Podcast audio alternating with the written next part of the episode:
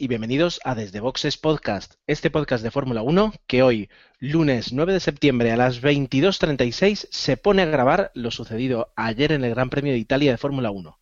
Un Gran Premio de Italia um, aburrido, tranquilo, eh, previsible, no lo sé. Eh, la verdad es que a mí se me ocurren algunos adjetivos, pero más interesante todavía van a ser los adjetivos que eh, formulen mis compañeros de esta noche. Somos tres, como decía Jorge hace un momento, esto ya es multitud, y es que algunos, y yo me incluyo, ya estamos pensando en la temporada del 2014 y hemos parado el desarrollo, parece, del podcast de este año es una broma que venía a cuento y no sé si ha quedado muy bien, pero da lo mismo. La cuestión es que tenemos a Jorge y a Manuel, a los cuales ya saludo desde aquí. Muy buenas. Hola, ¿qué tal? ¿Cómo vamos? Hola, ¿qué tal a todos? Pues de los objetivos que acabas de decir, Gerardo, yo me quedaría con el previsible. Más que nada. Y es que eh, es cruel el deporte de la Fórmula 1 y es que cuanto mejor haces tú algo, luego eh, todo el mundo te mira con, con, culpándote de que los grandes premios sean aburridos. Es decir, Red Bull ha hecho un coche buenísimo, un año más, eh, Vettel hace una, una conducción magnífica, un año más, ¿Y cómo les pagamos? Les pagamos con las carreras son aburridas, es que ya sabemos lo que va a pasar. Eh, es, es, bastante curioso y yo creo que un poquito injusto para ellos. Eh, pero desde luego, y, si algo tenemos que hacer, eh, es subrayar el buen trabajo de Red Bull por cuarto año consecutivo eso es muy complicado que se lo digan a Ferrari, que desde el año 2004 pues no ha tenido nada parecido y, bueno, pues hay que, hay que reconocérselo. Pero también vamos a reconocer que las carreras pues están siendo así un poquito como más. Y, y de hecho, y de hecho, Gerardo, eh, con la victoria que después eh, comentaremos más en profundidad de, de Vettel aquí en Monza, ha igualado ya el número de victorias con, con Fernando y si te pasas a ver el palmarés de Vettel, pues es eh, a falta de eso, de tener una victoria más que Fernando, que eso acabará llegando, el piloto más laureado de la parrilla. En seis años va a conseguir cuatro títulos consecutivos, que solo ha conseguido Fangio y Schumacher, más victorias, más poles, más vueltas rápidas. Y eh, pues eso, en solo seis años de Fórmula 1 está dejando, está dejando unas marcas para la historia y, fíjate, eh, enlazando un poquito y no tiene nada que ver, y no vamos a hablar en este podcast, a salvo que queráis, de todo el jaleo que se ha armado este fin de semana con el tema de Madrid 2020, eh, te das cuenta un poco de lo injusta o de lo poco profesional, o llámalo lo que tú, lo que queráis, que es la prensa deportiva en este país porque eh, cuando Fernando consiguió su victoria número 32, igualó a Ayrton Senna y lo superó, etcétera, etcétera, eh, Lobato y toda la prensa de Fórmula 1 elogiando pues la proeza de Fernando Alonso en conseguirlo, que lo es, pero tenemos un piloto que está y es verdad, apoyado por un muy buen coche, pero eh, que las carreras no se ganan solas y, para eso tenemos a Weber, eh, que con el mismo coche o casi el mismo coche, pues eh, tiene una diferencia más que notable con, respecto a su compañero. Un piloto y una escudería que están haciendo ese trabajo espectacular para conseguir lo que tú decías, cuatro campeonatos en seis años de Fórmula 1. Y sin embargo, pues no vemos nada ni especiales en televisión, ni noticias, ni siquiera un triste comentario durante la retransmisión de la carrera. Así de injusta es la prensa deportiva. Eh, y, es curioso que lo comentes Gerardo porque si, si lo comparas con Schumacher, a Schumacher no, no se le resta crédito porque ganara cinco con Ferrari, todos sabemos cómo ganado con Ferrari, ¿no? No se le resta tanto eh, crédito. Y aquí debe ser como está un español ahí metido en el meollo, pues se le resta un poquito, ¿no? Somos, la verdad es que somos muy injustos, muy, muy parciales eh, en general y, luego pues pasa lo que pasa, que, resulta que el resto del mundo no ve las cosas a través de, los mismos ojos que tenemos. Bueno, aquí un poquito el, el, momento, la columna de opinión ¿no? de, del podcast, lo que podemos hacer es eh, tomar un vaso de agua y comenzar a hablar de lo que ha sucedido este fin de semana.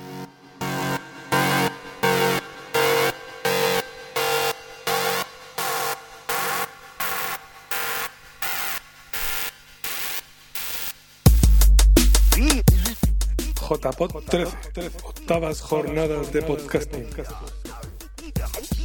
4, 5 y 6 de octubre, Rafael Hoteles, Atocha, Madrid. El espectáculo podcastero más grande del mundo.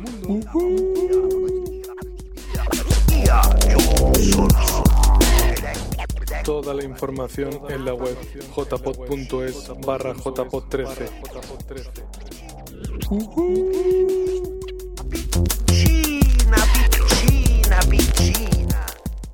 Y aunque el tiempo, la meteorología, pues eh, anunciaba que íbamos a tener una carrera o un fin de semana pues pasado por agua y más emocionante de lo ya habitual, al final, pues la verdad es que se ha respetado bastante todo y hemos tenido eh, pues unos entrenamientos, una clasificación y una y una carrera más seca de lo previsto, ¿verdad, Emanuel? Pues sí, la verdad, como tú decías, eh, en el previo Dani pues, nos avisaba que igual que alguna tormenta y tal, al final fueron cuatro gotas justo antes de, de la carrera, pero no influyó nada.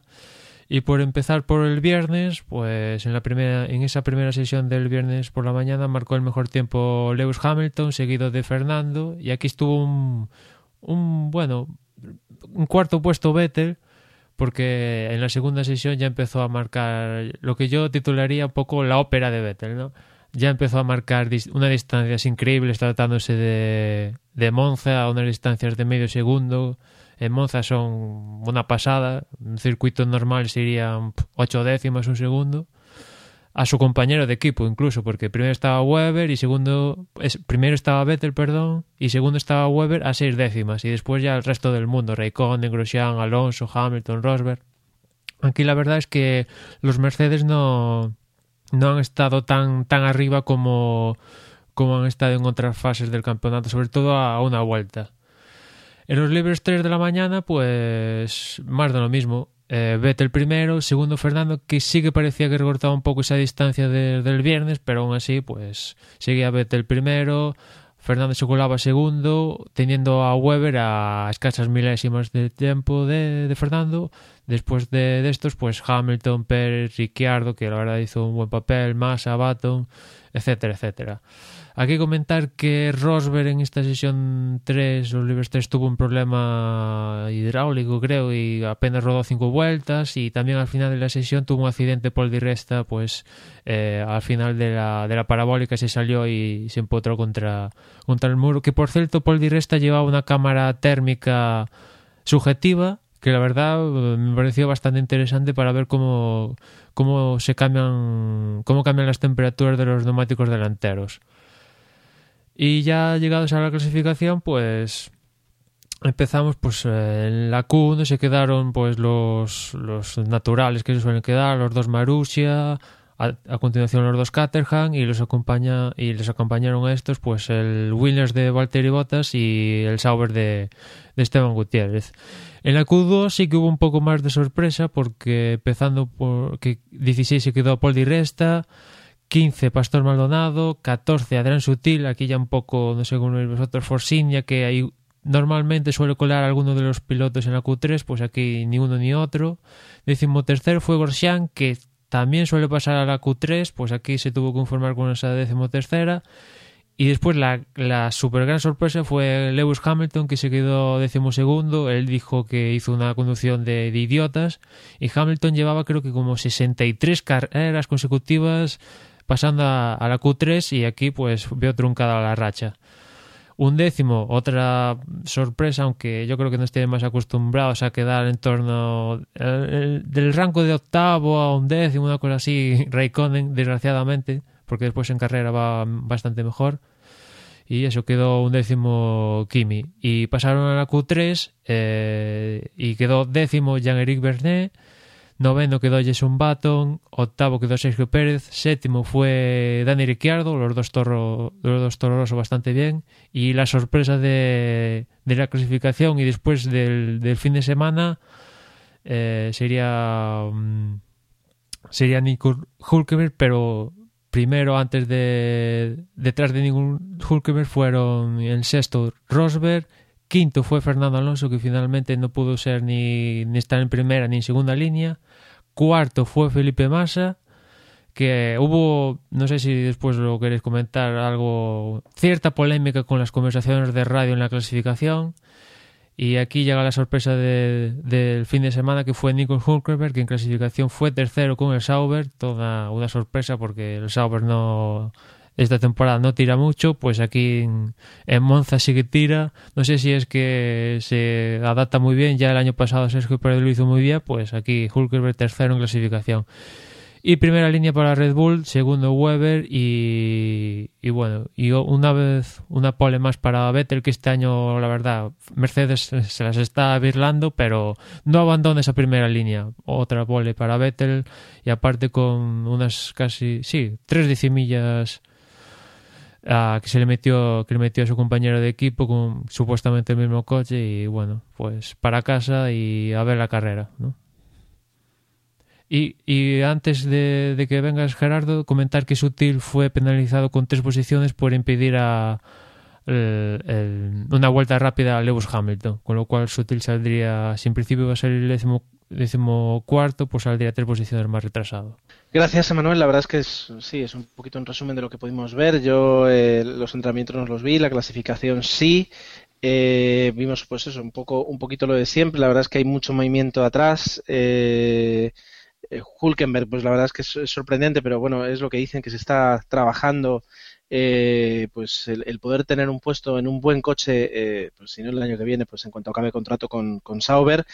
Eh, y por otra parte, pues vimos a, yo al menos, ya no conduciendo, pero sí al- en el pit lane vi a, un Daniel Ricciardo muy crecido, con, con, con una satisfacción encima importante y yo creo que, que merecida, por otra parte, ¿no? Pero bueno, centrándonos en la carrera, en cuanto a los Red Bull, pues lo que decíamos, es decir, son, son, son aplastantes. Los Mercedes también, eh, lo hicieron bastante bien, pero, pero ni muchísimo menos eh, llegaron esta vez a, a lo que ha conseguido Red Bull, que ha tenido un dominio absoluto de, de todo el fin de semana, desde los primeros entrenamientos hasta, hasta durante la carrera. Es decir, es, es espectacular, es espectacular. Y Fernando, pues que, hizo lo que pudo, y ahí, bueno, viene el, el comentario eh, que tú decías, Emanuel, vía radio. Claro, yo no sé si, si, si es habitual, yo creo que no, eh, que, que se, se, se utilice un lenguaje tan poco apropiado, ¿no? Yo puedo entender el enfado, eh, desde luego, pero bueno, hemos vivido situaciones muchísimo más tensas en... Bueno, hemos vivido, no, hemos visto situaciones muchísimo más tensas en Fórmula 1 eh, que lo que pasó el sábado en, en clasificación y, no por ello ah, hemos, hemos llegado a, escuchar eh, lo que se dijo. Entonces, ah, no sé si, si eh, cuando Fernando hoy lo veía, que había hecho, pues respondía en Twitter a, diferentes preguntas que le habían hecho los fans, decía que Ferrari para él era su, segunda casa y no una ilusión de toda la vida. Y pues no sé hasta qué punto digo que no sea cierto, sino que, que luego, pues eh, de cara a la galería esté todo bien, pero dentro haya unas tensiones eh, que por otra parte son normales después de cuatro años en la escudería y no haber conseguido ningún título. Y no, no se puede decir que es por su mala conducción, que bueno, algún fallo tendrá, pero en realidad no, no es por eso. La, la polémica a la, que se, a la que se refiere Gerardo es porque, bueno, eh, eh, saliendo de la última ronda, la Q3, se pincha una conversación de radio donde Fernando dice una frase en italiano y hay una palabra que dice él que eso, que alguno dice que, que dice eso, que sería un estúpido, idiota, y en cambio Fernando después en rueda de prensa dice que no dijo eso, sino que dijo genio, que, que fonéticamente suenan parecido y, en Italia todos los periódicos, la, pues eso, la, la del Sport eh, y todos estos, pues eh, lo entendieron por, como idiota estúpido.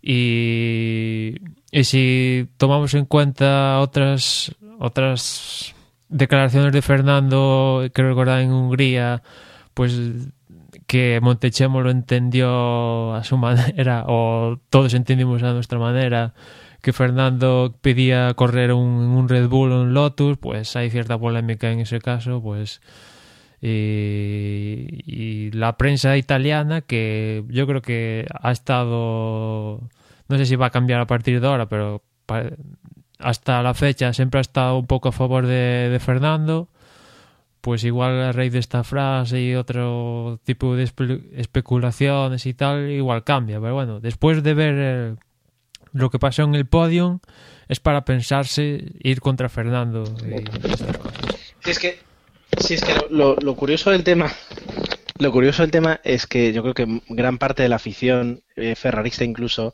eh, suscribiría unas palabras de Fernando de crítica hacia, hacia Ferrari. Eh, entiendo que, el piloto, que Fernando no quiere hacerlo, pero mm, Ferrari está desperdiciando un piloto que, que, no sé si volverá a tener en los próximos años cercanos un piloto de, con esa capacidad de lucha y de motivación Recordemos que el último campeón del mundo de Ferrari eh, fue Kimi Raikkonen y es un piloto diametralmente opuesto. Y, llevan cuatro años en el que por H por B no le han dado un coche ganador. Este año el coche es bueno, porque es verdad, pero, pero eh, no consiguen darle caza Red Bull y van cuatro años. Ya decíamos en podcast anteriores que nadie dice que sea fácil, pero que entiendo que, incluso la, afición quiera mostrar en, el apoyo a Fernando pues una, una pequeña sanción, una pequeña eh, regañina o no tan pequeña a la escudería en ese aspecto. Otra cosa es que dijera una u otra cosa, es decir, eh, no lo sé en ese aspecto. Eh, eh, y el coche va bien. Y aquí en Monza se esperaba que fuera rápido. Y así fue. Pero ¿qué pasa? Que, claro, Red Bull no se quedan quietos. Y se, todo el fin de semana se habló mucho de, del nuevo, bueno, del, del alerón delantero específico que trajo Red Bull para, para aquí, para Monza, que dicen que les aportó en torno a tres décimas. Y claro, ante eso, ¿qué puedes hacer? Si mañana que nos tiene muy acostumbrados Red Bull, que mañana trae un alerón y resulta que el alerón ese es la leche y les da, aporta unas décimas cruciales. Y aquí en Monza una décima es un mundo. Bien, pues eh, con todo eso nos plantamos, nos plantamos en la carrera, que fue, que fue el domingo a las 2 de la tarde. Eh, incluso justo antes de que comenzara, los, eh, equipos calzaron los neumáticos de, lluvia mixta pero finalmente se decantan todos por el neumático seco y, tenemos una carrera que, bueno, pues sería, estaría nublado, pero desde luego fue en seco. A salida, pues eh, como siempre, todos los que somos alonsistas, viendo a ver qué conseguía hacer Fernando. La verdad es que las primeras vueltas eh, fueron espectaculares por su parte y luego ya nos instalamos un poquito en un clima de la, de la rutina a la que estamos habituados. mejor aquí, Emanuel, eh, la, la, ausencia de Dani, pues eh, Emanuel sí que va, a poder, pues, no igualar la maestría del genio, pero al menos contarnos, contarnos sí. lo que sucedió en Sí, porque la carrera en cierta manera fue similar a lo que pasó en Bélgica, ¿no? Como tú dices, Vettel salía desde la pole y en Bélgica fue un poco más atrás, pero bueno, salió en primera línea, Vettel no tuvo ningún problema en la salida, y, en la salida pues tuvo bastante bien Felipe Massa que se coló en segunda posición, tercero se colaría Weber y a continuación de Weber eh, Fernando, que todos estos consiguieron em, adelantar a, a Hulkenberg y Massa pues eso hizo una bastante buena salida porque incluso adelantó a, a Weber y a Hulkenberg. Y en la parte de atrás, pues hubo un toque Raikkonen, creo que se tocó con un Force India. Bueno, ya en la primera vuelta Raikkonen tuvo que entrar a boxes para cambiar el alerón y eso ya le trastocó un poco toda la carrera porque después al final de, la carrera y viendo su ritmo, si eliminas todo las dos primeras vueltas, la verdad que Raikkonen comparando comparado el ritmo de Raikkonen con el de Vettel fue bastante similar. y como tú decías, partiendo de esa premisa de la primera vuelta, pues eh, Fernando tenía que empezar a adelantar. Adelantó, la verdad, uno de los mejores adelantamientos de la temporada Weber en la segunda chicane del circuito de Monza. Un adelantamiento limpio. Bueno, Weber al final se tocó en la parte final saliendo de la chicane, pero fue más culpa de él porque, bueno, tuvo que ajustar bastante la distancia y no calculó bien y, una parte del delantero, el lado derecho, pues lo perdió y, eso quizás le mermó un poco las oportunidades de luchar más en frente de, Fernando. Eh, Fernando conseguía adelantar a Weber y, tras eso iría pues a por Massa, que lo consiguió adelantar unas pocas vueltas después. A continuación de esto, pues Vettel ya estaba distanciado con Massa en, aquel momento unos 5 segundos, una cosa así.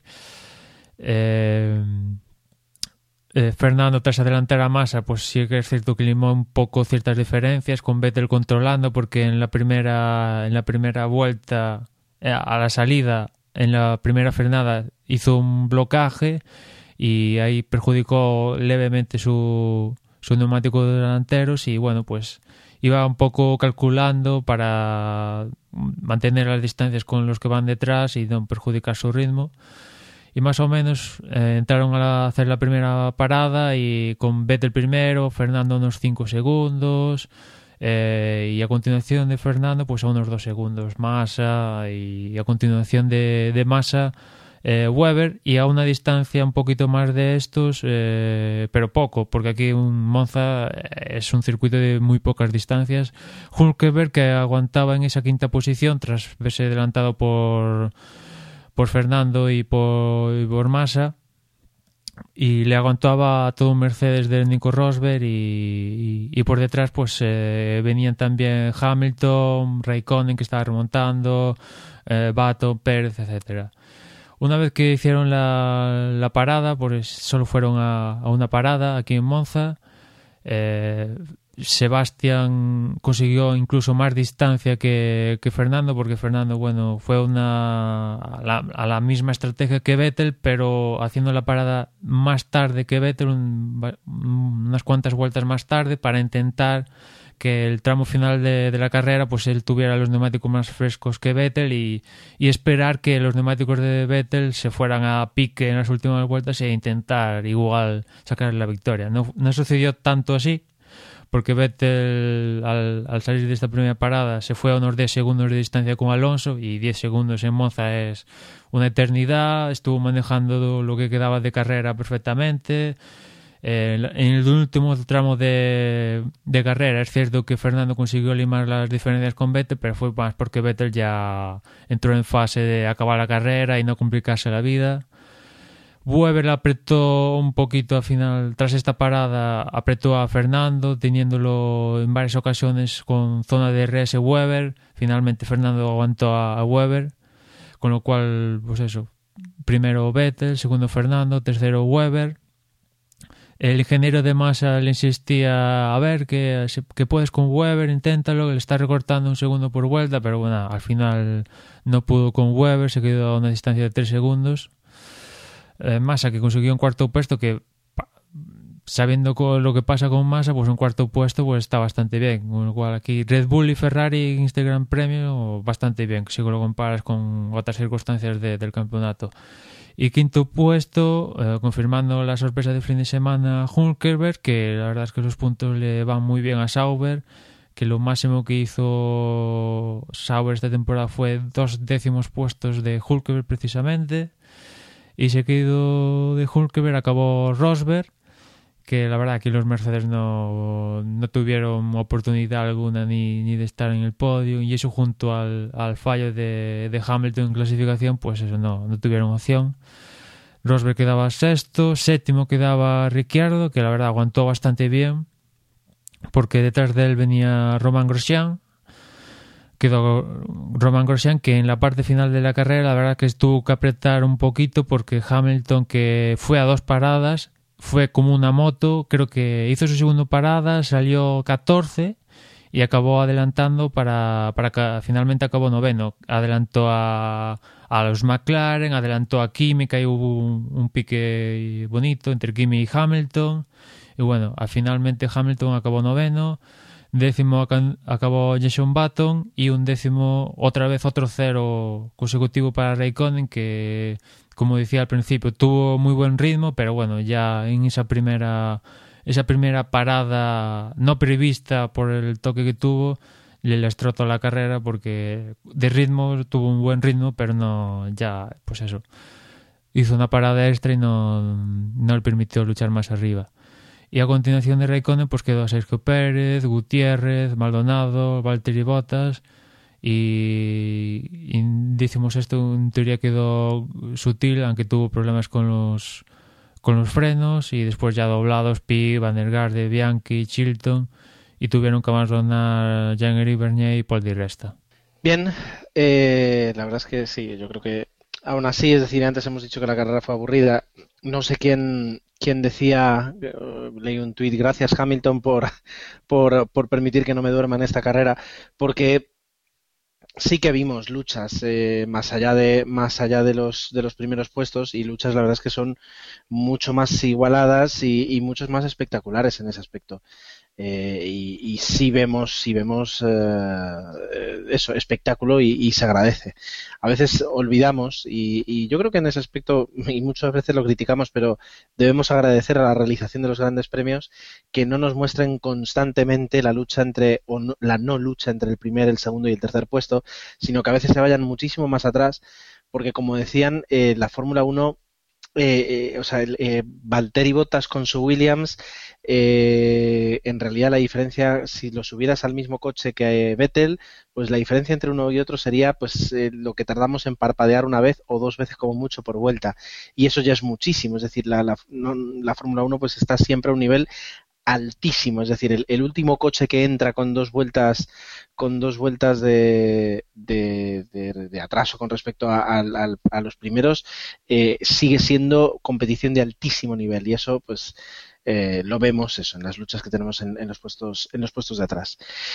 Bien, um, hecho hecho el, la crónica, ¿con qué nos quedamos? Es decir, más allá de, de a lo mejor lo más evidente, Uh, yo, por ejemplo, una de las cosas que, tal vez no se nos ocurriría la primera es que atrás se ha venido de alguna forma Lotus. Es decir, hace cinco o seis carreras decíamos que Lotus podía aspirar al título eh, en, manos de, Kimi Raikkonen y que el coche estaba mm, por encima incluso a veces de Ferrari. Y, en las últimas carreras yo noto que, que, que, bueno, no sé si será, estará en los genes de, lo que era la escudería Renault, que, que, se viene para atrás, que el coche no se evoluciona tanto como, como evolucionan los demás. Hombre, yo me quedo con que en este caso lo que han tenido es, mm, sobre todo Raikkonen, mala suerte, ¿no? Ese cambio de, de alerón, como comentaba Emma, y, y, tener que hacer una parada más, pues en, en Monza se paga. Y, lo que nos dio fue espectáculo, tanto Raikkonen como, como Hamilton, que Hamilton también se vio obligado a hacer una, una parada de más debido a, bueno, decían a un pinchazo leve que tenía en una rueda delantera. Entonces, gracias a que se les obligó por, por bueno, pues por mala suerte a hacer una parada más, vimos ese, esa lucha, ese, esos adelantamientos y sobre todo la lucha que hubo en un momento entre ellos que fue muy, bueno, fue de lo más agradecido de carrera. Luego también nos quedaríamos con Hulkenberg, que lo comentaba también Emma al principio de, del podcast, que, que la verdad, con un coche muy, muy inferior mmm, a los que, con los que disputó clasificación y luego carrera, ha estado ahí metido y ese quinto puesto sabe muy, muy bien en un equipo con muchísimos problemas. Y quizás también sí, ese sí. Daniel. Es... Sí, dale, dale. No, lo que tú dices de Hulkenberg, que incluso eh, a final de carrera le fue pisando los talones a Massa. En, si ves, si comparas sus ritmos, eh, a principio de carrera, evidentemente, Massa fue más rápido que él, pero a partir de mitad de carrera, Hulkenberg le fue limando diferencias, diferencia, diferencia, y bueno, Hulkenberg, pues eso, como tú decías, un coche, un Sauber que, que pues eso, sí, está bastante por detrás y más esta temporada, pues ha arrancado un quinto puesto que es la leche, ¿no? Como el, el, equipo B de Ferrari, ¿no? Que lleva el motor Ferrari, es otra carrocería, pero al final que, que te coma la oreja, pues el, subsidiario, por decirlo de alguna manera, la verdad es que no tiene que sentar nada bien. Hablando de escuderías que, que se han quedado un poquito atrás y, y, que, y que en este caso ya, ya han declarado que están trabajando en, directamente en el coche del año que viene, eh, McLaren no han conseguido esa fama, digamos, de, de buenos recuper, recuperadores que tuvieron, pues, eh, si no muy mal, el año pasado no, pero el anterior, que empezaron muy mal y, y, enseguida se recuperaron, este año no lo han conseguido y no hemos llegado a ver eh, como sí, por ejemplo, de Mercedes lo consiguió después, sobre todo de los test de, con Pirelli, eh, recuperar y colocarse adelante y en este caso, pues de frenar el deterioro de los neumáticos, McLaren no ha llegado en toda la temporada a ver la luz en el túnel y, verlos destacar en alguna carrera eh, de forma mínimamente clara. y es una lástima porque han sido por una parte, no hemos visto el espectáculo que podríamos ver si, si en esta lucha entre Mercedes, Ferrari y, sobre todo Red Bull se hubiera, se hubiera metido en McLaren. Y luego además que, que este año, este primer año de Sergio Pérez en, en McLaren, pues se ve empañado y no sabemos hasta qué punto es, es eh, eh, un problema de adaptación o de rendimiento del piloto o simplemente que, que no le pidas penas al olmo cuando tienes el coche que tienes. Hombre, viendo la situación de Sergio, si se hacen ciertas comparaciones, eh, por un lado, Jason Button y Hamilton, es verdad que Hamilton al final ganaba a, a, Button, pero en muchas ocasiones Button eh, le mojó la oreja a Hamilton y de hecho el año este que, que Vettel barrió desde principio de temporada, el segundo, el segundo mejor piloto, bueno, en regularidad fue, fue Button, ¿no? Y, si lo comparas con la situación de este año, ves que, sí, que Baton suele quedar que delante, delante de Sergio Pérez, pero no está muy retrasado. Suele quedar, suelen tener bastantes luchas entre ellos mismos durante las carreras y más o menos quedan justo al lado y, y, al final la conclusión del fichaje de Pérez, pues a falta de que tengan un coche más competitivo, pues tampoco es un piloto, hombre, no es Hamilton, por las cosas como son, pero no es un fichaje. Sondeándolo los, posibles pilotos que hay en el mercado, pues al final es un buen fichaje para McLaren una vez que se, se, iba, se iba Hamilton. ¿no? No, desde luego que no. Eh, desde luego que no lo ha sido. Yo creo que, hay que tener una, cierta confianza eh, en Sergio Pérez que, y, en lo que es capaz de hacer con un buen coche. Cosa que, por ejemplo, no le pasa y, en esta carrera ha sido un, ejemplo más a Esteban Gutiérrez que, que dudo mucho que el año, y además lo comentaba Antonio Lobato, que, parece que, mm, Sauber ya está buscando pues un sustituto porque no, no tiene ni de lejos el rendimiento que se esperaba aunque ahí tenemos siempre pues el patrocinio de Telmex y de lo que de lo que pueden exigir a cambio de, tener su, su, dinero cada año en la escudería. Pero bueno eh, ese es otro es un tema digamos ya de, contrataciones y no tanto de la carrera. Sobre la carrera la verdad es que ah, más allá de lo que has dicho poco hay que decir. No no sé si hay, eh, por mi parte hay mucho espacio para para una opinión subjetiva más allá de lo que vimos. Es decir eh, Vettel, está que se sale eh, y, y, yo creo que, que vuelvo y yo soy el alonsista número uno si hace falta, pero vuelvo a decir que lo que está haciendo es muy, muy, muy complicado. No sé, no sé si, si cualquier otro piloto en, su misma posición estaría estaría a la altura de lo que está haciendo Vettel, la, forma que tiene de, dominar las carreras y de plantear junto con el equipo cada fin de semana.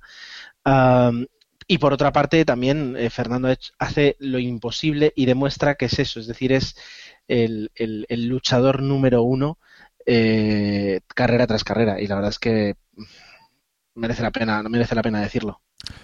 Sí, el, lado bueno, si tiene algún lado bueno en la situación, es que sí, por un lado está Red Bull y en especial Vettel, que yo creo que Vettel si se pone y Red Bull pone un poquito de su parte, yo creo que Vettel puede acabar el año con llegando a las 10 victorias, que creo que no, la, no, las ha logrado aún en una misma temporada, incluso no las logró el año que, que, ¿no? desde el principio.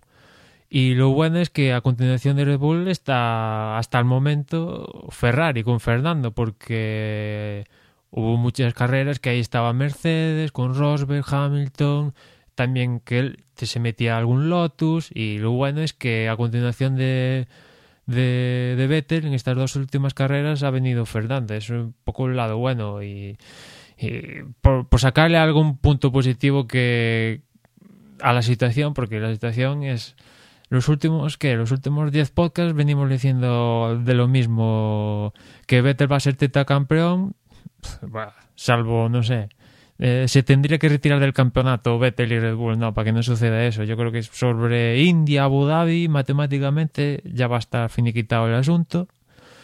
Y si es cierto que el, el, jueves o el viernes en, rueda de prensa Fernando decía que, que tendría que quedar con por delante de Vettel eh, eh, o, en Monza bueno iba a tratar de quedar por delante de Vettel tanto en Monza como en Singapur pero que Singapur era el, el, el, digamos que la última bala. Si si ahí no consigue recortar el puntos a, a Vettel pues ya pensar en el 2014 porque ya se pone la cosa muy complicada ya son más de 50 puntos ahora sí dos carreras que Vettel tiene de margen el coche muy superior, lo que decía antes. Aquí Red Bull trajo un alerón delantero que dicen que les aportó tres décimas, pues vete, vete a saber qué pasa en Singapur, donde digamos que los coches se vuelven a rearmar, digamos, ya vuelven a traer el pack aerodinámico completo. Y, ese es un, uno de mis intereses por ver si Red Bull va a estar ahí seguro y ver si Ferrari continúa en ese segundo escalón en Singapur cuando vuelvan a tener, digamos, la situación normal del coche y ver si Ferrari aguanta y si aguanta a Mercedes y a Lotus en un circuito con más carga aerodinámica, digamos. Porque el resto, pues, o sea, plano, lo que hemos visto las últimas, menos la temporada 2000, 2011, 2010, si no voy mal, donde Fernando, pues eso, con bola de partido en Abu Dhabi y el resto está cantado. Y este año igual. Y otra, y otra cosa que quizás eh, se confirma es que había una pequeña esperanza de ese, de ese equipo Mercedes después de, de la FER de, de Pirelli. ¿Cómo podría, parecía que, que, los, que los Mercedes podían plantar cara? No sabemos si hasta el punto de competir por el campeonato, pero sí por lo menos de estar en liza y ser, bueno, igualar un poco más todo. Y yo creo que, eh, vista la carrera de, de este domingo, pues mm, vemos que no, que Mercedes puede hacer algo en circuitos más ratoneros, pues lo vimos en Mónaco, en, en Hungría, pero, pero no lo vamos a ver en equipo, en, circuitos que sean pues eso, con menos carga aerodinámica, que sean un poquito más complicados. Y si ya no clasifican bien, como no clasificaron en, en el sábado, es imposible, te quedas a mitad de tabla y ahí los problemas se multiplican. Así que yo creo que otra de las lecturas que debemos de hacer de esta carrera es eh, la confirmación de que también Mercedes eh, no está tan bien como, como nos pareció, como podía, como podíamos pensar. Pero es que, a ver, vamos a, vamos a considerarlo todo. Realmente, Ferrari, ¿a cuántos puntos está ahora Fernando? Exactamente a 50 y... Creo que 53, si hago bien las matemáticas. O 56. ¿Qué, qué, No, qué no espera Ferrari? ¿Que, que Vettel abandone tres, tres carreras consecutivas y Fernando quede en el podio en las tres y se igualen y lleguen a, y lleguen a Brasil pues con, con dos puntos de diferencia?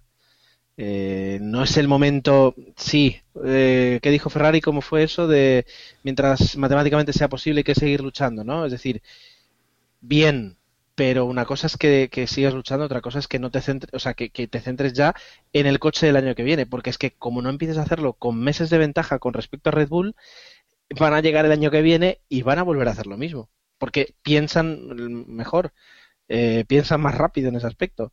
Eh, no, deberían ya todas las escuderías abandonar, sobre todo porque, quiero decir, con respecto del año pasado este año, era una los coches de este año son puras evoluciones de los coches del año pasado, con algunos, bueno, eh, con algunas diferencias aerodinámicas, pero muy poquito más. Pero teniendo en cuenta que todo el trabajo que hagas este año no te sirve para el año que viene, eh, ¿a qué se espera? Eh, ¿qué, estamos esperando? Eh, Todas están mm, ya pensando en el 2014, solo que unas tienen más grado de, de, de- inclinación que, que otras, ¿no? Pues, eh, como tú decías antes, McLaren ya, ya está pensando en 2014, Force India, eh, Cater, bueno, Caterham ya desde el principio de temporada ya pensando en 2014, eh, Williams, eh, Toro Rosso, Sauber, todas estas ya están pensando en 2014 a pleno rendimiento, ¿no? Y la situación es ver si Mercedes, Ferrari, Red Bull, qué grado de inclinación tienen. Lo comentamos cuando fue el parón veraniego, ¿no? Cuando estaba hicimos el podcast Dani y yo, que durante las vacaciones habría que pensar muy bien precisamente esta situación. Si yo comentaba que Ferrari viendo la situación cuando aún no se había disputado ni Bélgica ni, ni Monza, pues ya decir que no, y ya pensar en 2014 y no gastar ni, ni nada en, eh, a la vuelta de vacaciones. Y de momento, pues sí que digamos que van a gastar y su última bala fuerte será Singapur. Y habrá que ver si Red Bull hace algo al respecto. El año pasado, si os acordáis, fue precisamente en Singapur cuando Red Bull trajo ese pack que le permitió a Vettel ganar cuatro o cinco victorias consecutivas. Habrá que ver si, si Red Bull va a traer algo similar o si, yo, o si ya Red Bull, pues oye, mira, con lo que con el Red Bull actual, yo creo que Vettel lo tiene fácil para acabar en el podio en todas las carreras. Y yo creo que si acaba en el podio en todas las carreras, ya sería matemáticamente campeón, aunque Fernando las gane todas, que no las va a ganar todas. Bueno, pues ahí está un poquito la reflexión que ya empieza a repetirse y que, y que en este caso pues pues lo hacemos, se podría decir, por el bien de Fernando, ¿no? Es decir, buscando buscando que, el año que viene pues sí podamos tener a, ya lo digo, un Fernando campeón, sino al menos eh, que no tengamos 53 puntos de diferencia eh, cuando acabamos de pasar la mitad del campeonato eh, en ese aspecto. Ya solo por, aunque sea por la competición. Ah, no sé si tenéis algo más que comentar de, la carrera y de lo, de lo que vimos el domingo. Eso es un no. Bien, pues eh, dicho esto, podemos entrar un poco en lo que en lo que son los campeonatos, cómo quedan tanto el campeonato de constructores como el de pilotos, ¿de acuerdo? En este caso, eh, el de pilotos queda con Sebastián Vettel en, primer, en primer lugar, como ya decíamos, 222 puntos. Fernando Alonso, 169, correcto, 53 puntos de, de diferencia. Tercero, Lewis Hamilton, 141 eh, yo, que yo creo que además es de destacar porque es el primer año de, Lewis Hamilton en Mercedes. Eh, yo creo que nadie pensaba que, pudiéramos tener este, este rendimiento de Lewis en, un Mercedes. 134 puntos para Kimi Raikkonen, 130 para Mark Webber, que está en quinto lugar y, con 90 puntos de diferencia con respecto a su compañero, es curioso. Nico Rosberg eh, sexto con 104, Felipe Massa séptimo con 79 puntos, también 90 puntos de diferencia entre Fernando y Felipe. Roman Grosjean eh, con 57 para Lotus Renault, eh, Jenson Button 48 puntos para McLaren, Paul Di Resta 36 eh, Force India, Adrián Sutil 30, 25 también Ah, en Force India y luego ya tenemos pues con 18 a Sergio Pérez, eh, ya digo, 18 puntos para McLaren por parte de Sergio Pérez, otros 18 para Daniel Ricciardo con el Toro Rosso, 17 para Hulkenberg con Sauber, 13 para Yannick Begneux con uh, Toro Rosso y el, un puntito para Pastor Maldonado, que es el único punto de los Williams en esta temporada. El resto de pilotos no tienen nada. En cuanto a equipos, pues aplastante dominación de Red Bull Racing, 352 puntos, 248 para Ferrari, a, bueno, a 100 puntos, eh, Mercedes 245 hay una lucha por el, por el subcampeonato que no está nada clara ni nada decidida todavía. Ya saltamos a los 191 de Lotus Renault, 66 por para McLaren, 61 eh, para Force India, 31 para Toro Rosso, 17 para Sauber y como decíamos, un único punto para Williams. Y así está eh, el campeonato ahora mismo y a partir de aquí pues vamos a ver qué es lo que queda en el, resto, de, en el resto de carreras llega el momento, y antes de que, de que hablemos de, noticias y de todo lo que tenemos que hablar de cara a la próxima carrera, el momento de la porra. En este caso, pues solo grabaron Emma y Dani, por lo tanto, pues está bastante, bastante poco reñido. Pero Dani sí que tuvo ahí una vista de Vettel primero, Alonso segundo, Kimi tercero. Ah, y Emma, pues eh, no estuviste muy acertado. ¿En qué estaría pensando? Sí, no, tú estuviste, eh, tú estabas pensando en la, misma conducción, en lo mismo que pensaba Hamilton mientras se clasificaba. Alonso primero, Hamilton segundo, Rosberg, Rosberg tercero. Una desmesurada confianza en, en Ferrari y sobre todo en Mercedes para la clasificación. Ah, más allá de esta porra que es eh, anecdotaria y para divertirnos un poco, pues está la que la que está siendo muy disputada, que es la, que tenéis en el blog de, Desde Boxes Podcast. Eh, en este caso, pues no está Dani, así que supongo que, que Manuel podrá hacer los honores. Pues en este Gran Premio, eh, el, que, el que logró la primera posición empatado fue con MJ Tar 2, fue José 8545, los dos con 162 puntos. Seguidos de estos dos, pues fue Josep Vicent con 160, a continuación Chic 157, Jordel 155, Danocho, que es siendo Dani 154, Bilito 153, en octavo puesto Dado 3 con 149, Adrián Novoa noveno con 148, los mismos que Johnny UNG 148, Álvaro GP 147, etcétera, etcétera, etcétera. Hubo, la verdad, bastante puntuación entre los, los, los que concurrían a, la porra. La verdad es que cuando solemos ver puntuaciones de 160, el, en que creo hubo alguna de 200, la cosa es que está muy, muy... ya sabemos lo que va a pasar, ¿no? Y en la clasificación general, pues continúa una semana más eh, José 85-45, que amplía la distancia. Mm, va primero con 1678. Se aupa segundo puesto MJ 2 con 1581. Tercero, pues voy yo con 1575 y a continuación Toño Biciclo cuarto 1564, Dani viene con 1561, Bilito sexto con 1557, séptimo Chic 1546, lo mismo que Josep Vicent 1546, noveno Adrián Novo 1533 y décimo en este top 10 para Karen con 1503. Eh, bueno, la verdad es que el pack está bastante junto del segundo al décimo, poca distancia y la verdad es que José 8545 sí que ha cogido una distancia un pelín superior que nos va a costar eh, recortar, aunque ahora viene el periplo asiático y es posible que alguno se quede dormido y ahí, ahí entra la frase crítica de la porra. Bueno, es nuestro Vettel, nuestro Vettel de la porra, ¿no? Hay que ir a la caza, aunque si, si calcula bien y lo hace un poco bien, puede ser suya este año la porra. Sí, sí, ahí, ahí entra mi punto fuerte. Las carreras asiáticas que aguantar Japón, eh, Corea, todas estas, viendo que Vettel va a arrasar y tal, no, no es fácil. Si quieres hacer una porra tras los libres 3 a las 4 de la mañana, una cosa así. Habrá que decir mal las, las, los horarios y cosas de estas. Bien, pues eh, habiendo hablado, habiendo hablado un poquito de la carrera, llega un momento para, para comentar, eh, pues ya todo lo que queda por de, por detrás de o por, a un lado de la carrera previamente dicha y es que las noticias eh, que están más interesantes que la carrera y el campeonato.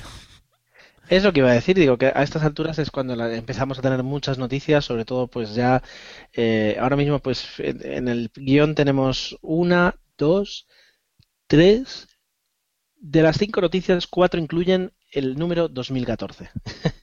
y, es, y es que es eso, es decir, muchas, muchas escuderías ya están girando hacia, hacia el año que viene y, por tanto pues generan muchas, muchas noticias. Veamos, por una parte, eh, por una parte, Sirotkin podría ser piloto Sauber en el, en el año 2014. ¿Podría ser o va a ser? Va a ser cuando tenga la superlicencia, confirmado por Monisha Caterham. O sea que ya directamente Esteban Gutiérrez ya puede ir pensando en, un trabajo para el año que viene.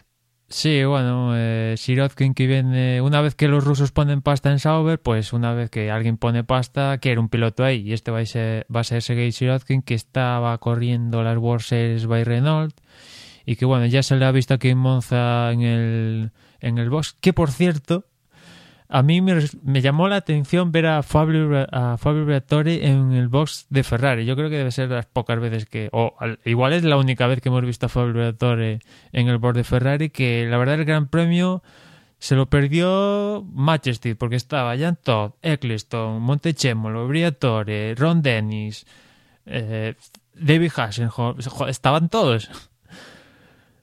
Bueno, bueno. Sí, probablemente después de Mónaco es uno de los grandes premios en los que más, bueno, más famosos se ven y más, bueno, por lo menos del mundo del motor se reúnen para ver una carrera. Sí, y, esto que comentaba de Ferrari, que estaba Briatore, Montechemolo, Piero Ferrari también estaba, la verdad es que era una situación como, como extraña. ¿Qué pintaban ahí en el box? Pintaba porque no suele, no suele ser habitual, ¿no? Ver a Briatore junto a Montechémolo, a Dominicali y a Piero Ferrari en el mismo box eh, juntos y se vinieron a disipar eh, los rumores, ¿no?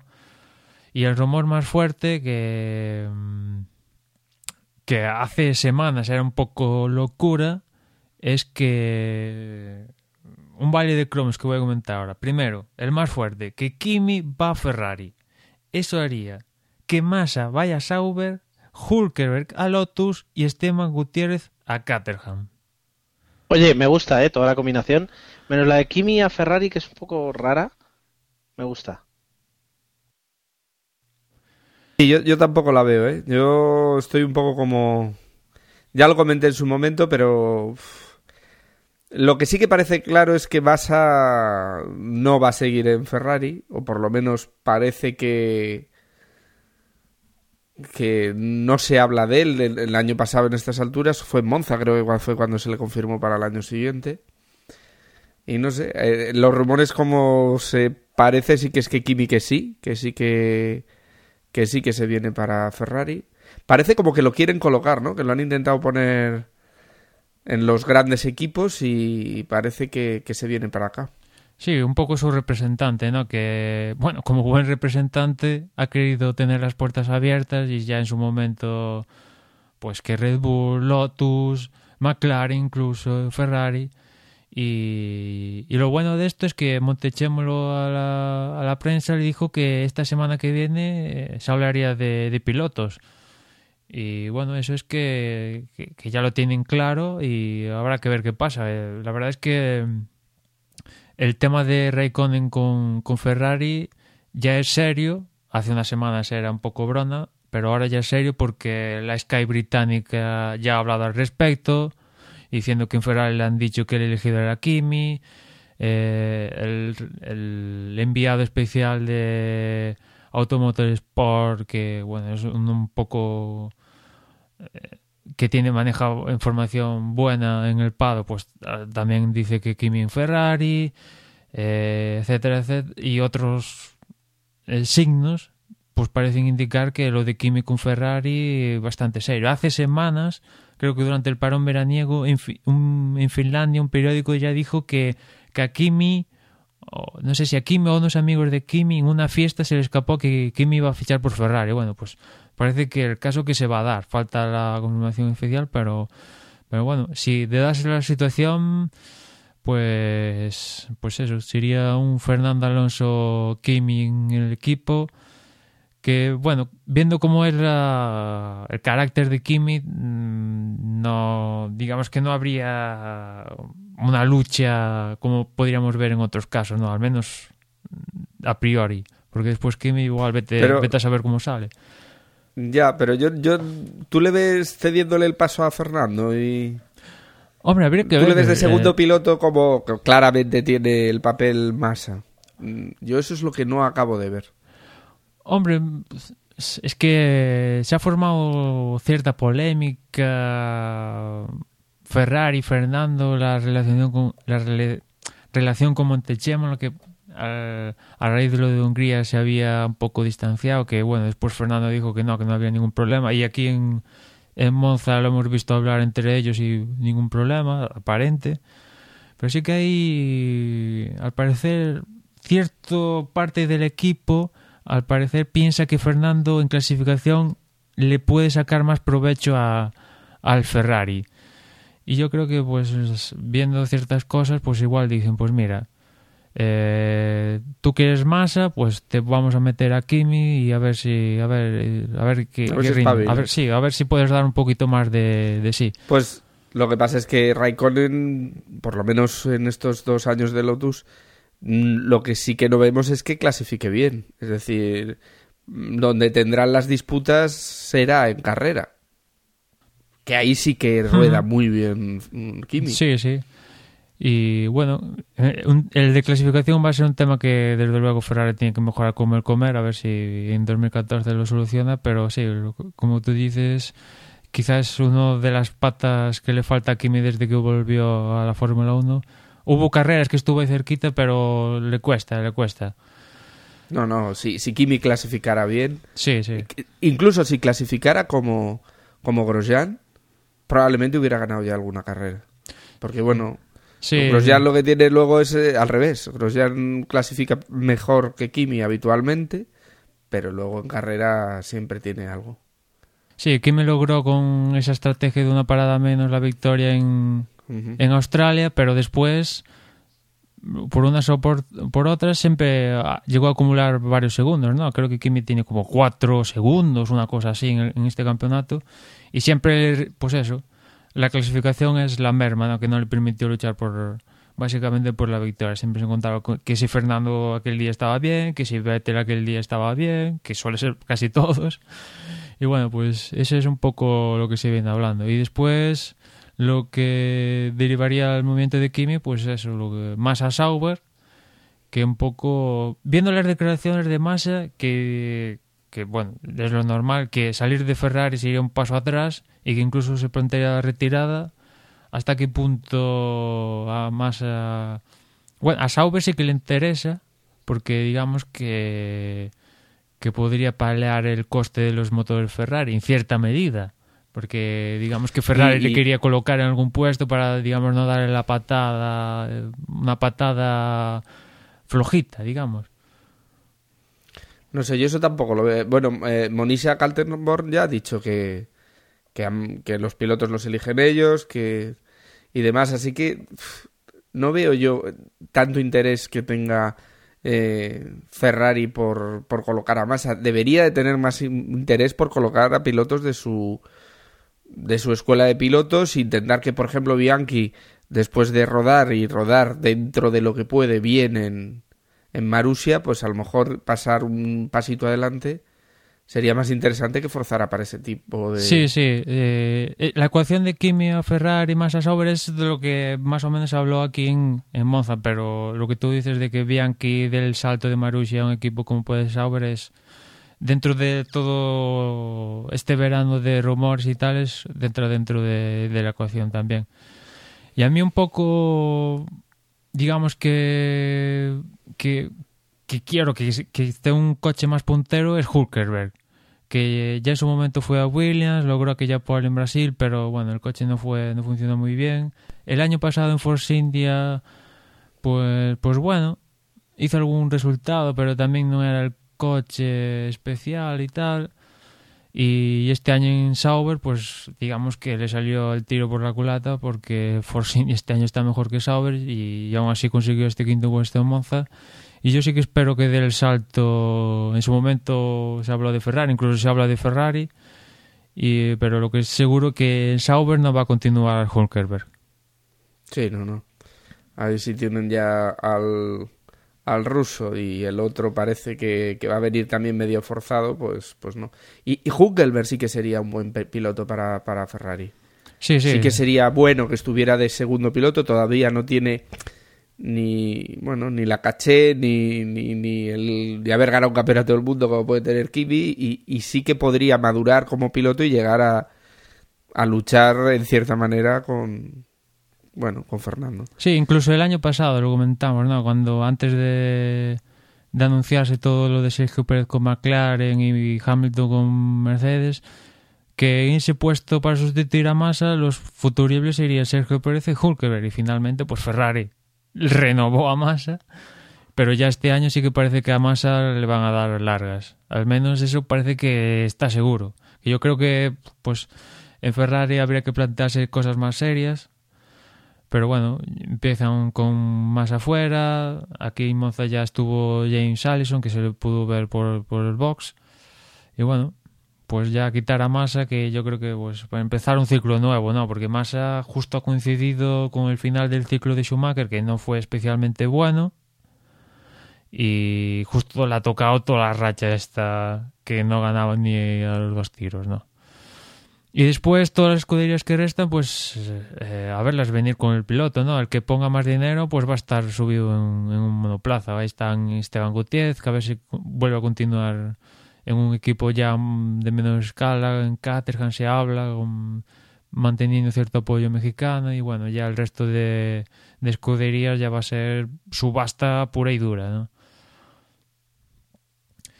Sí, sí, está claro que eh, ahora mismo puestos de piloto que, que se busquen, que se paguen, eh, hay muy pocos y todos son asientos subvencionados que, que necesitas sponsor con mucho dinero por detrás para sentarte en un Fórmula 1. Mm. Y continuamos pues con Pirelli, que finalmente ya ha firmado acuerdo con todas las escuderías de, de la parrilla y queda casi anuncio eh, de que Pirelli va a continuar en la Fórmula 1 como suministrador de neumáticos y ya se habla de que en principio van a ser cinco años que va a continuar Pirelli en la Fórmula 1 porque en las últimas fechas la verdad que el rumor de, de Michelin cogió bastante fuerza pero parece que se va a pagar bastante pronto con este acuerdo inminente de Pirelli con cinco años. Y relacionado con Pirelli, esta semana Red Bull va a hacer un test de mil kilómetros con el coche desde 2011 montando los Pirelli del 2014. Lo va a hacer en el circuito de Montmeló y va a ser pues otro test de mil kilómetros que va a hacer eh, perdón, Pirelli. Ya hizo uno Ferrari, hizo uno Mercedes con ese test ilegal y ahora le va a tocar a, Red Bull eh, en esta semana en que estamos y se habla ya de que McLaren también le tocaría un test de mil kilómetros a continuación. Pero esto es ya legal. Y en cuanto a, y en cuanto a carreras, podríamos decir que, que ya hay un calendario por ahí circulando provisional de, de Autosport, de la revista. Y bueno, son 21 carreras lo que están ahí puestas. No quiere decir que ese sea el definitivo. Aparece Rusia y, y México como nuevas ahí a final de, de la temporada. Y, y tenemos ahí a Corea bailando. Sí, un poco la, la novedad importante es que está México, que sí es verdad que en las últimas semanas se ha rumoreado, pero digamos que que, digamos que está entre tienen que darse bastantes cosas, ¿no? Porque es verdad que Corea está con el famoso alterisco, pero digamos que ya tienen finalmente ya tienen el circuito construido, porque México se, si se de celebrar sería en el Autódromo Hermano Rodríguez, creo que se llama, pero hay que hacerle unas reformas importantes. Y claro, hay que hacerlas ya porque se va a disputar el próximo año y queda poco. Y esto se tarda su tiempo en primero construirlas y después que te aprueben, te den la calificación para que se pueda correr el campeonato. Lo extraño es que no está en este borrador el Gran Premio de Nueva Jersey, que ese sí que tiene contrato firmado por un porrón de años, pero no está en este borrador provisional que Eccleston en Monza ya ha dicho que, bueno, que a ver de dónde ha salido este borrador porque no es lo que él tiene en la cabeza. Y, los pilotos, y, perdón, los, las escuderías tampoco tienen en la cabeza eh, hacer 21 carreras, ni 22. Por reglamento es- el máximo es 20 y la verdad es que lo que se hablaba en Monza es que México finalmente no entre porque bueno, hay cosas pendientes, firmar, quién pone el dinero en México para que se monte todo el chiringuito y ciertas, todas estas historias. Y las escuderías en principio quieren 20, pero Eccleston está por la labor de que sean un par de más. A ver qué pasa en... Ya lo dijimos en el anterior podcast, a finales de septiembre hay reunión de la FIA y tienen que tratar este tema del calendario. El que sí que va a estar seguro el próximo año va a ser la carrera de Bahrein, y justamente celebrando el décimo aniversario desde, desde que está en, la, en, en el calendario de la Fórmula 1, el director de, del circuito pues ha dicho que quieren hacer algo especial y ese especial sería que la carrera de Bahrein se corra de noche. Habría que ver si va a ser totalmente de noche, de partida, o si va a ser algo similar a lo que vemos en Abu Dhabi, que se empieza de día y se va anoche anocheciendo. La cuestión es que van a, a, poner dinero, millones de focos y bueno, la de Bahrein pues yo creo que teniendo que va a ser de noche y, y, y el horario, imagino que Cristo igual la quiere meter sobre las 9 de la noche en horario europeo, una cosa así, ¿no? Que sería una forma de prime time, ¿no? Que... Cosa que agradeceríamos, ¿no? Sí. A... Que no nos partan la comida, que el horario tan mm. tradicional a veces es un poco complicado para nuestras nuestros horarios. Sí, sí, aparte sería la prim... Bueno, Abu Dhabi no, porque Abu Dhabi también cuadra en un, horario más, Sí. más normal, pero sería, digamos, una carrera, entre comillas, cercana de, de noche. Y bueno, si ellos tienen el dinero, pues que lo gasten donde quieran. Y si es metiendo una carrera de noche, pues oye, es un atractivo que gana el campeonato. No, además ha salido de ellos. Ellos dicen Sí, por sí. el décimo aniversario, ponemos la pasta, ponemos las luces y... Sí, porque en y Malasia... yo supongo que Cleston eso... Sí, Perfecto. Sí, porque en Malasia también se le dio la idea, oye, ¿por qué no lo hacéis de noche y tal? Pero claro, ahí no hay tanto dinero como en Bahrein. Claro. Claro. Y esta sería un poco lo que hay de, noticias.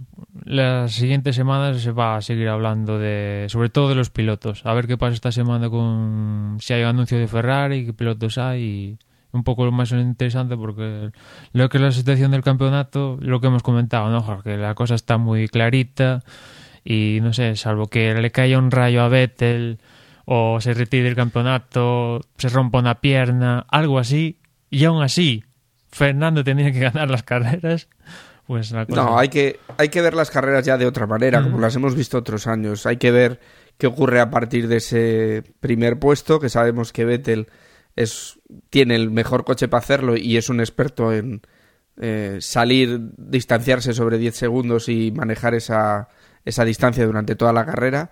Y eso es lo que se va a dar en muchas de las carreras que quedan. Así que disfrutemos con cosas como las que nos han dado pues Hamilton, Raikkonen y, Alonso. Entonces, bueno, pues disfrutemos de eso, disfrutemos de la Fórmula 1 de otra manera, no pensando en el campeonato y prepararse para otros campeonatos como el del 2014, claro. Y hablando de Vettel, para acabar el podcast, eh, en el monstruoso previo que suele hacer Antena 3, hay algo que se llama el juego, juego imposible, un juego que en teoría hacen las fuerzas, creo que de aviación de Estados Unidos para que los pilotos estén más concentrados y bueno, un juego que si te pones a jugar tiene su aquel, ¿no? Es bastante, se va complicando y que Antena 3 ha querido poner, ofrecérselo a los pilotos para ver sus cualidades, ¿no? Y aquí en Monza le tocaba a Vettel y la verdad es que está por ahí en la web de Antena 3, yo lo recomiendo ver porque ves lo competitivo que es, ¿no? Normalmente eh, los otros pilotos, pues bueno, hacen sus rondas, tienen unos libres, eh, Q3, Q2, Q1 y se acabó la situación. Pues no, en Vettel eh, hizo todo esto, libres, Q1, Q2, Q3, hizo un tiempo de los últimos y se picó. Se picó, otra ronda, quiero ganar, quiero ganar. Finalmente creo que, que aunque no lo contaron para la clasificación, creo que hizo sobre el segundo mejor o tercero mejor tiempo, pero muestra lo competitivo que es eh, el piloto, ¿no? Sí, sí, ahí demostró que no le gusta perder ni, a las canicas, como se dice. Y, y luego lo- también demostró que era muy bueno, porque hacen un... o sea, hacen antes de las tres, de la Q3, Q2, Q1 que comentabas tú, les dejan un momento de ensayo antes y ahí enseñaron imágenes y iba francamente bien. Lo que pasa es que luego en las que contaban le iba mal y dijo, no, no, no, no, me tiene que salir como me ha salido al principio sin sin haber preparado y, y eso, picao, picao, picao. Sí, habrá que ver cuando le toque a Fernando, que imagino que será la última carrera o algo así. Pero sí que es interesante. Creo que aún no ha participado Hamilton. Creo ahora de memoria. Pero sí. Y Kimi. Bueno, Kimi habrá que ver si participa. Ese es otro asunto. No, a lo mejor alguno dice que no, ¿eh? tampoco Sí, a lo mejor pasan todos los pilotos. Imagino que Fernando sí que participará seguro y habrá que ver qué, qué sucede. De momento creo que la, la clasificación la encabeza Nico Rosberg, que creo que lo hizo en Mónaco. No era Bianchi el que la... No, creo que en Mónaco, Rosberg. creo que en Mónaco Bianchi era segundo, eh, sí, Sí, una sí, cosa. efectivamente. justamente los que están detrás de la parrilla lo hicieron bastante bien aquí en el juego este. Y bueno, para acabar, pues recordaros que, que hagáis la porra, que bueno, Singapur cuadra en un, un horario normal, pero como decía antes, viene el tema asiático, levantarse por la mañana, y, o, que, bueno, que lo tengáis ya previsto, que hacéis la, que hagáis la porra que en la web, que la web, eh, la dirección de la web es desde box, eh, desde box.es barra porra, eh, y que en la web tenéis todos los datos para, para de contacto, etcétera, etcétera, que es desde box.es. Recordaros que estamos en Twitter, la dirección es twitter.com barra desde boxes, también en Facebook, la dirección es facebook.com barra desde boxes, también estamos por Google Plus, buscáis ahí desde boxes y salimos. Y por mi parte, nada más, nos escuchamos en la próxima carrera. Despedirme también de parte de Gerardo, que ha tenido que abandonarnos en mitad de grabación. Y bueno, también nos mandan un saludo nuestros compañeros que estarán en las próximas en los próximos podcasts. Y nada, yo también me despido hasta la próxima carrera, que será el previo de Singapur. Hasta entonces, chao.